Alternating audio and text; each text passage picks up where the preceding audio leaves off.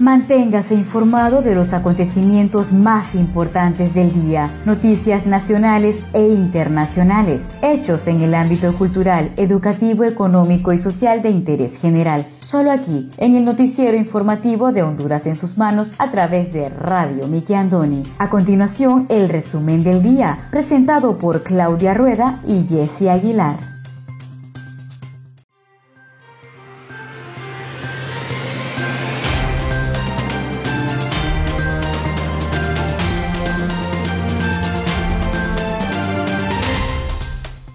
Buenas tardes, sean todos bienvenidos a una edición más de su noticiero informativo Honduras en sus manos, a través de Radio TV Miki Andoni Siglo XX. Les saluda su fiel servidora Wendy Aguilar desde San Pedro Sula Cortés, agradecida con Dios por la oportunidad que nos da de compartir con cada uno de ustedes las noticias más importantes que trascienden a nivel nacional. Hoy tenemos día miércoles 13 de enero del año 2021. Me acompaña Claudia Rueda desde la capital de Honduras.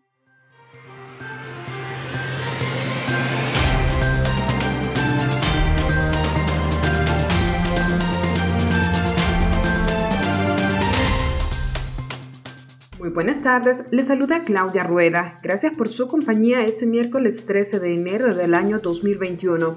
Buenas tardes, Jesse Aguilar hasta San Pedro Sula. Para este día hemos preparado las noticias más importantes del acontecer nacional. Radio TV, Miki Andoni, siglo XX, de Noticias de Honduras en sus manos, agradece su sintonía. El riesgo de transmisión del coronavirus por contacto cercano es real. Evitemos los lugares cerrados, evitemos las aglomeraciones, evitemos el contacto cercano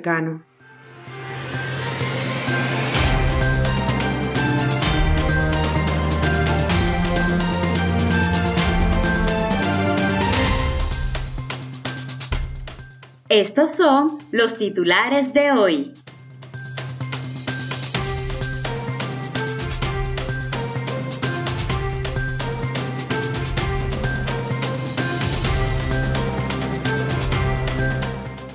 Estabilización de precios en productos continuará vigente hasta el 17 de enero. Aumento salarial no excedería el 4%.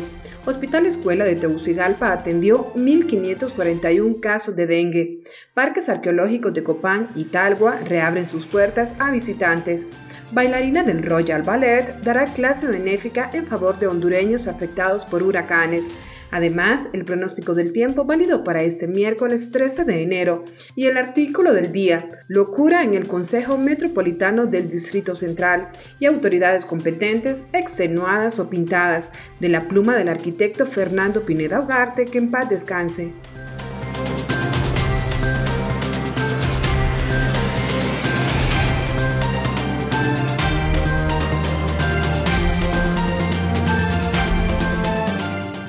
El COE pide manejar salario mínimo bajo criterios técnicos. Honduras contará con 9.4 millones de dosis de vacuna contra el COVID-19. Educación está buscando alternativas para dar tablets a estudiantes hondureños.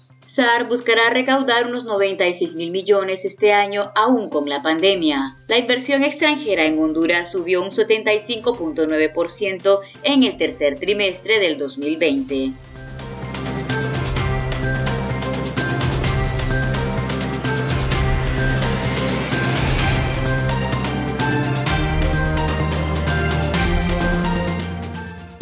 Desde ya con el desarrollo de las noticias.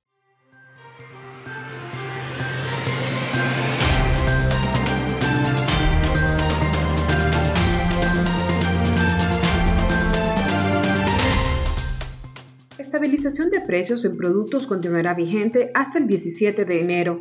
El director general de la Dirección de Protección al Consumidor, Mario Castejón, informó que la más reciente estabilización de precios a los productos de la canasta básica continuará vigente hasta el próximo 17 de enero. La última estabilización de precios sucedió antes de la fiesta de Navidad y fin de año para evitar especulación de precios por parte de algunos comerciantes. Continúa la estabilización de precios máximo de la canasta básica hasta el 17 de enero y esperamos que no tengamos que volver a congelarlos porque los mismos se están respetando, declaró Castejón. También el funcionario reveló que se está vigilando que el cilindro de gas LPG continúe vendiéndose a 238 lempiras, el de 25 libras.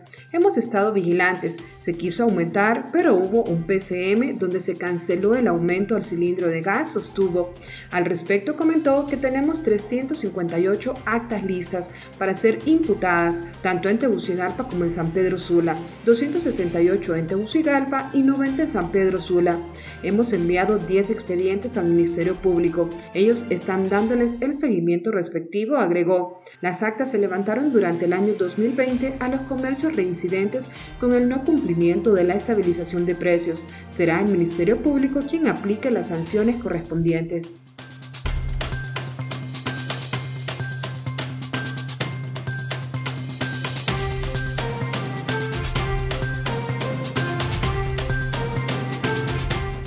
El COEP pide manejar salario mínimo bajo criterios técnicos. La negociación del salario mínimo ha despertado interés en varios sectores de la sociedad. No obstante, las autoridades del Consejo Hondureño de la empresa privada COEP, a través de su presidente Juan Carlos Icafi, ha dejado clara su posición. Sicafi sostiene que este tema debe manejarse desde el punto de vista técnico y no con interés político por los sectores que participan en la fijación del salario mínimo. Agrega que hace varios meses propusieron una ley que ayude a la fijación del salario mínimo conforme a parámetros técnicos para dar certeza y seguridad jurídica a las inversiones. Según el presidente del COEP, las malas decisiones económicas lo único que han provocado es un quiebre en el mercado laboral. Apunta que justamente lo que hoy se vive es una alta tasa de desempleo abierto, la que se estima entre un 11% y un 13%, o sea, más de 600.000 personas sin ningún tipo de ingreso. Sicafi dice que según datos que maneja el COEP, 9 de cada 10 personas tienen problemas de empleo y viven en situación precaria, laborando en la informalidad. Y eso es producto de una caída del PIB del más del 9.5% del 2020 y un índice mensual de la actividad económica con más de 8 meses de caída por la pandemia del COVID-19 y por los huracanes Iota y Eta. El salario mínimo vigente es de 10.022.04 lempiras mensuales mientras que la inflación en el 2020 fue del 4.01%.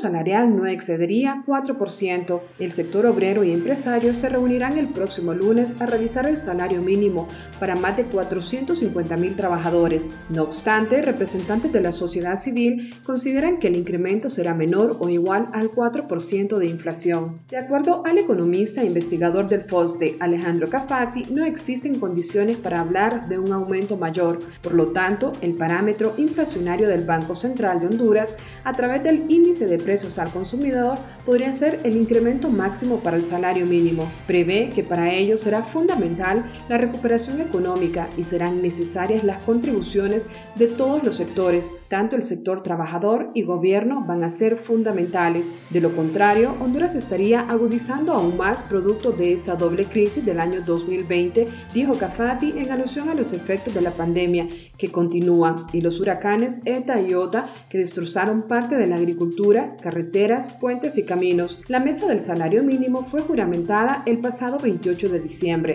Los empresarios y obreros están a la espera de conocer las cifras reales de suspensiones y despidos laborales.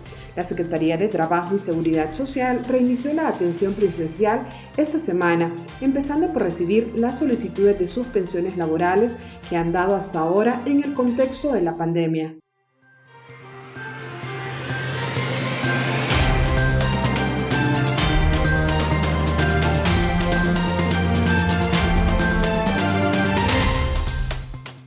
Honduras contará con 9.4 millones de dosis de vacuna contra el COVID-19, destinada para el 81% de la población que es elegible para recibirla, aseguró hoy la directora del programa ampliado de inmunizaciones de la Secretaría de Salud, Ida Berenice Molina. La funcionaria explicó en el foro Frente a Frente que en el país cuenta un plan nacional de introducción de la vacuna expuso que el plan está detallado, definido en los objetivos, población meta, grupos priorizados y las intervenciones en organizaciones, almacenamiento y distribución de la vacuna, así como el registro de los vacunados. Amplió señalando que además se cuenta con una estrategia de comunicación y la supervisión y la evaluación de todo el proceso. Garantía de vacunación. Molina afirmó que el país tiene garantizado el acceso a la vacuna para el 20% de la población como una donación por la iniciativa COVAX, gracias a gestiones del gobierno y una compra a través del fondo rotatorios para otro 20%, lo que representa más de 8 millones de dosis de vacunas, más de 1.4 millones de vacunas del Instituto Hondureño de Seguridad Social. Añadió que todo esto abarca 9.4 millones de vacunas de dosis que van a asegurar que el 81% de la población que es elegible pueda ser vacunada. Aclaró que este proceso se excluye a los menores de 16 años y a las mujeres en estado de embarazo, para los cuales no hay una vacuna desarrollada.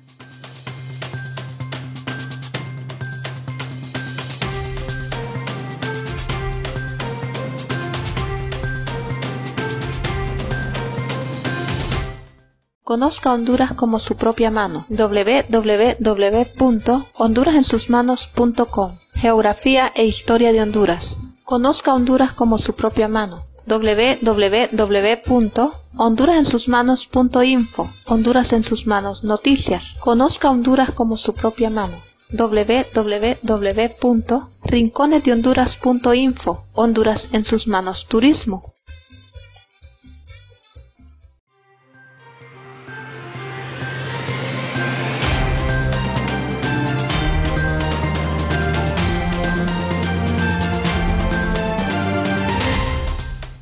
Muchas gracias por continuar con nosotros en su noticiero informativo Honduras en sus manos a través de Radio TV Miki Andoni Siglo XX. Seguimos con el segundo bloque de noticias.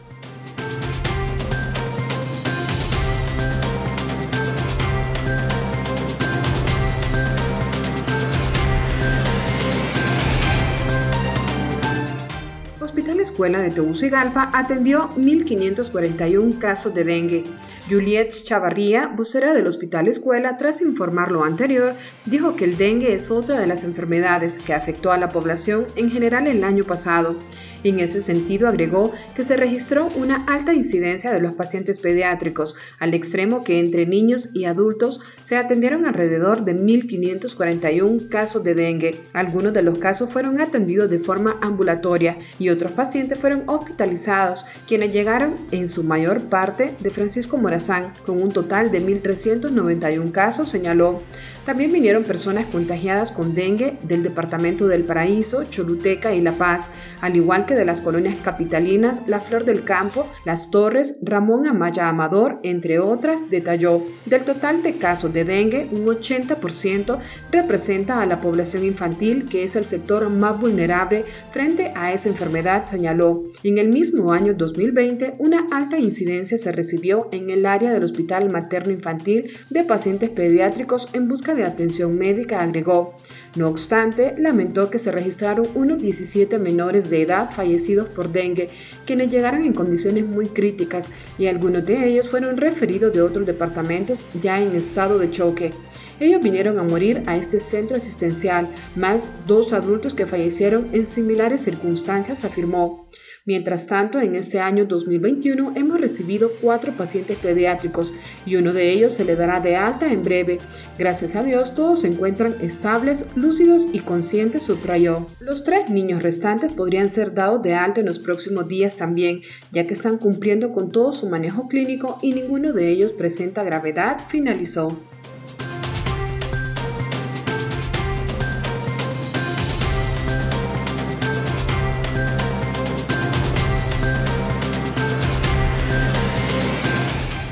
Educación está buscando alternativas para dar tablets a estudiantes hondureños. El ministro de Educación Arnaldo Bueso informó este día que están trabajando en la búsqueda de alternativas para entregar una tablet a los estudiantes de tercer ciclo y media para que continúen con sus aprendizajes desde el hogar. Tecnológicamente estamos buscando alternativas para dotar con tablets, principalmente a los estudiantes de tercer ciclo y de educación media, que es un grupo de mucho riesgo y que queremos brindarles la mejor atención posible. Según Bueso, el problema de esta modalidad no solo está en el acceso a Internet, también en la falta de equipo para recibir una clase. El funcionario hizo mención a una ley del Congreso Nacional que establece lo del Internet gratuito para educación y espera que este año se pueda concretar. Si logramos eso, estaremos dando un paso muy importante en el tema de acceso, porque en la actualidad Solo el 35 o el 40% de la población tiene acceso a Internet. Arnaldo Hueso le hizo una llamada al representante de gobiernos locales, padres de familia, medios de comunicación y representantes de la empresa privada para que apoyen a los niños y niñas del primer ingreso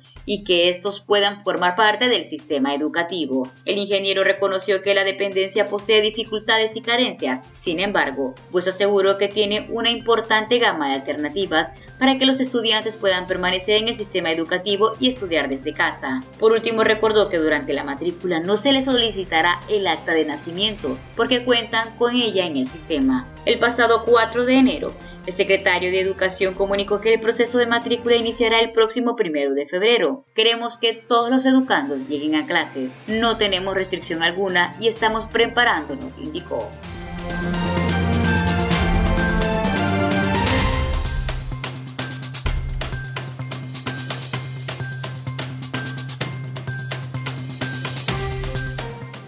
Parques Arqueológicos de Copán y Talgua reabre sus puertas a visitantes. El Parque Arqueológico de Copán reabrió sus puertas desde el pasado 7 de enero, después de los sucesos del año 2020. El histórico lugar recibe visitantes en un horario de 8 de la mañana a 4 de la tarde. Sin embargo, los días lunes permanecerá cerrada por trabajos de mantenimiento y revisiones médicas del personal.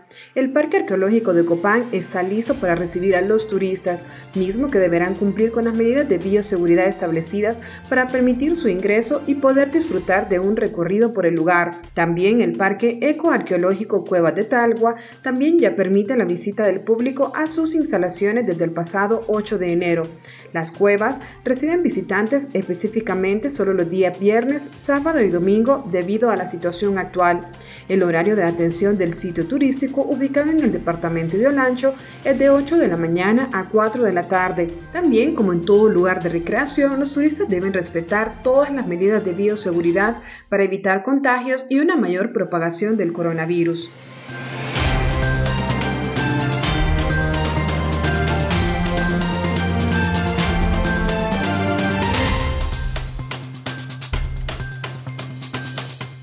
El Servicio de Administración de Rentas buscará recaudar unos 96 mil millones este año, aún con la pandemia. La directora del Servicio de Administración de Rentas, SAR, Miriam Guzmán, manifestó que este 2021 se tiene como meta recaudar unos 96 mil millones de lempiras. La meta de recaudación para el 2020 era de 110 mil millones de lempiras, pero debido a la pandemia por el COVID-19 y las tormentas tropicales Iota y Eta, solo se logró recaudar 86 mil millones. Los retos es lograr que todos los que tienen capacidad de pago lo hagan, seguir ampliando la base de contribuyentes, seguir apoyando la consolidación de las finanzas públicas del país. Añadió que se está trabajando en un plan anual de fiscalización, el cual está basado en nuestro módulo de gestión de riesgo, apuntando a aquellos sectores que sí tuvieron una actividad durante el 2020. La funcionaria se refirió específicamente a farmacias, supermercados, droguerías, y todos los que trabajaron a pesar de la pandemia, pues aduce que ellos tienen la capacidad de cumplir. Guzmán lamentó que la meta de recaudación para el 2020 no se haya logrado, pero aseguró que este año trabajarán para cumplir la expectativa. La meta para este año 2020 estaba fijada en 110 mil millones de lempiras. El informe preliminar de recaudación que tenemos nos arroja unos 86 mil millones. Esto hace que las finanzas públicas tengan un impacto directo de 24 mil millones de lempiras menos, en un contexto donde se requiere más de recursos para atender demandas extraordinarias. El economista Fernando García manifestó que el decrecimiento económico del 9% o del 10% que tuvo el país durante el 2020 refleja que este 2021 no se alcanzará un ritmo positivo de reactivación. Este decrecimiento se dio por el paso del COVID-19, donde la economía estuvo inactiva durante varios meses. Luego llegaron las tormentas Iota y Eta, que dieron el tiro de gracia. El gobierno y la empresa privada coinciden en la construcción del país, pero están conscientes que esta no se dará de la noche a la mañana, sino a largo plazo. Cualquier recuperación de este año no puede alcanzar un ritmo positivo, es sumamente difícil, a menos que hubiera una planificación estratégica y operativa muy bien definida. También se puede dar una inyección neta de recursos externos en forma flexible y dirigidos a la reactivación económica. García lamentó que miles de personas han sido despedidas y suspendidas de sus empleos, por lo que genera pobreza e inestabilidad económica en las familias y en el país en general. Se sabe que mínimo ha habido 200.000 personas que han sido despedidas del trabajo permanente formal. Algunos hablan de 400.000 nuevos desempleados. Recordó que los hoteles y los restaurantes han sido muy golpeados y su recuperación va a ser muy lenta por el repunte de la pandemia que se espera para este mes de enero.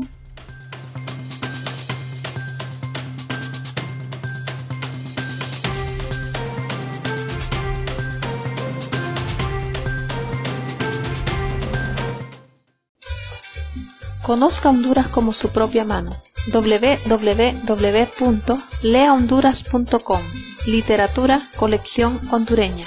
Gramática, ortografía y sus reglas. Para sus tareas y más. www.escribelocorrecto.com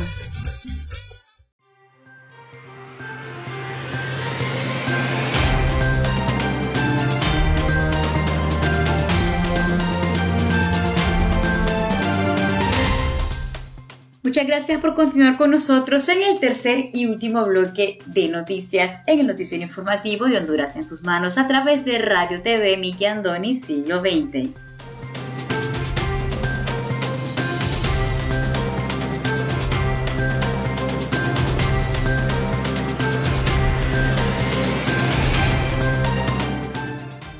Del Royal Ballet dará clase benéfica en favor de hondureños afectados por huracanes.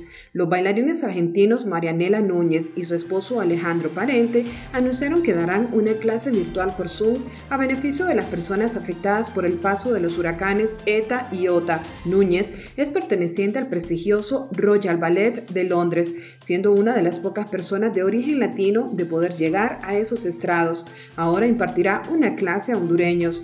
La clase se desarrollará por la plataforma Zoom el próximo viernes 15 de enero a las 12 de la tarde, hora hondureña. La joven Denia Lucía fue la encargada de hacer contacto con la danzante sudamericana y aseguró que es una oportunidad única para todos los bailarines hondureños. En esta cátedra de baile también podrán asistir bailarines hondureños de escasos recursos que gracias a donaciones podrán ser parte de este evento único en el país. Para poder ser parte de esta clase es necesario inscribirse en el correo unidosbailando.gmail.com. Se solicita un formulario incluyendo los datos personales como ser nombre, apellido y la escuela a la que pertenece. El costo de esta clase de danza tiene como aportación 10 dólares que será en beneficio de los hondureños damnificados. Para finalizar el proceso de inscripción es primordial enviar una captura de pantalla de que se efectuó la aportación.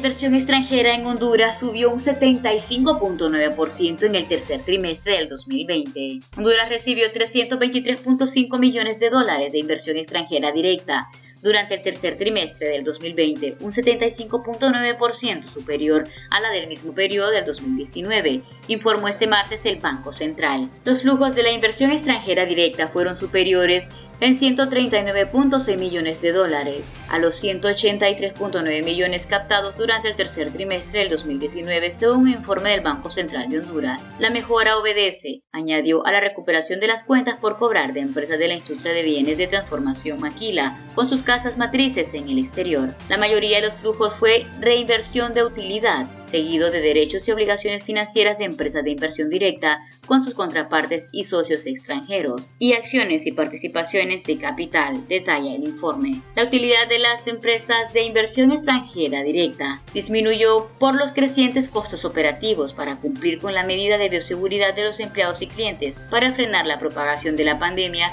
del COVID-19, señaló el emisor.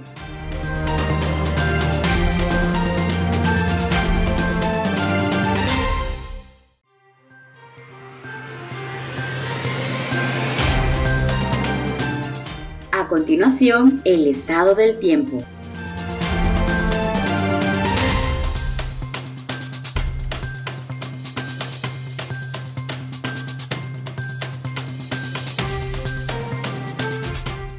El pronóstico del tiempo válido para este miércoles 13 de enero. Para este miércoles, cuña débil de alta presión e ingreso de humedad del Mar Caribe al territorio nacional estarán generando precipitaciones débiles sobre la mayor parte del país. Los mayores acumulados serán en las regiones de occidente y norte con excepción de la región sur, en la cual prevalecerán condiciones secas. Esta noche tendremos fase lunar luna nueva. El oleaje en el litoral caribe y en el Golfo de Fonseca será de 1 a 3 pies.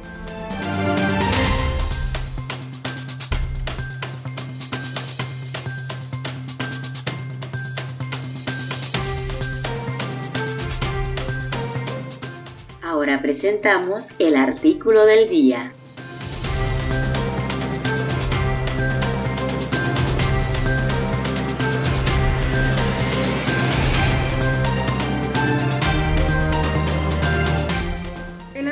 Del día de la pluma del arquitecto Fernando Pineda Ugarte, que en paz descanse.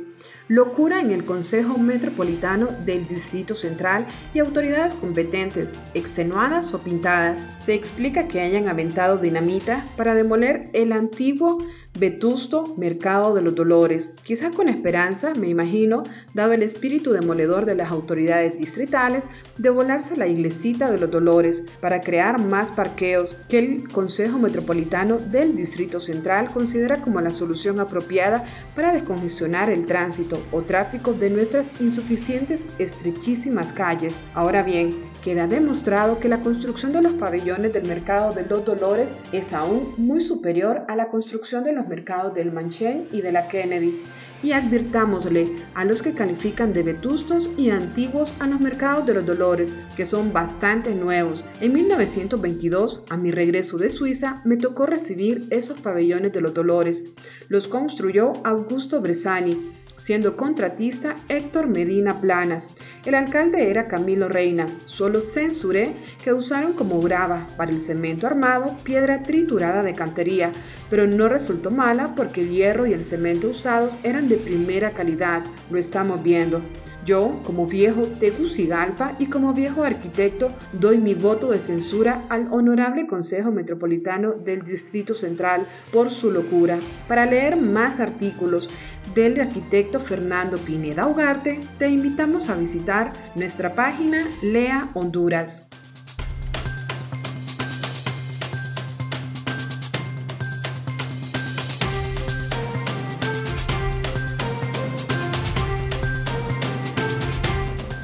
Muchas gracias a todos ustedes por haber estado con nosotros en el noticiero informativo Honduras en sus manos a través de Radio TV Miki Andoni Siglo XX. Los esperamos la siguiente edición. Se despide de ustedes su fiel servidora Wendy Aguilar desde San Pedro Sula Cortés. Hasta la próxima.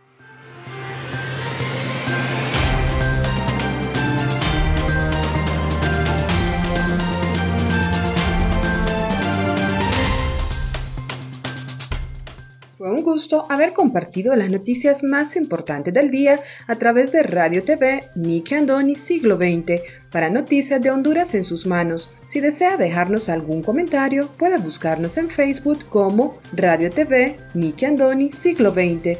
Nos gustaría leer sus comentarios y saber de dónde nos escuchas. Agradecemos su atención. Tengan todos y todas buenas tardes.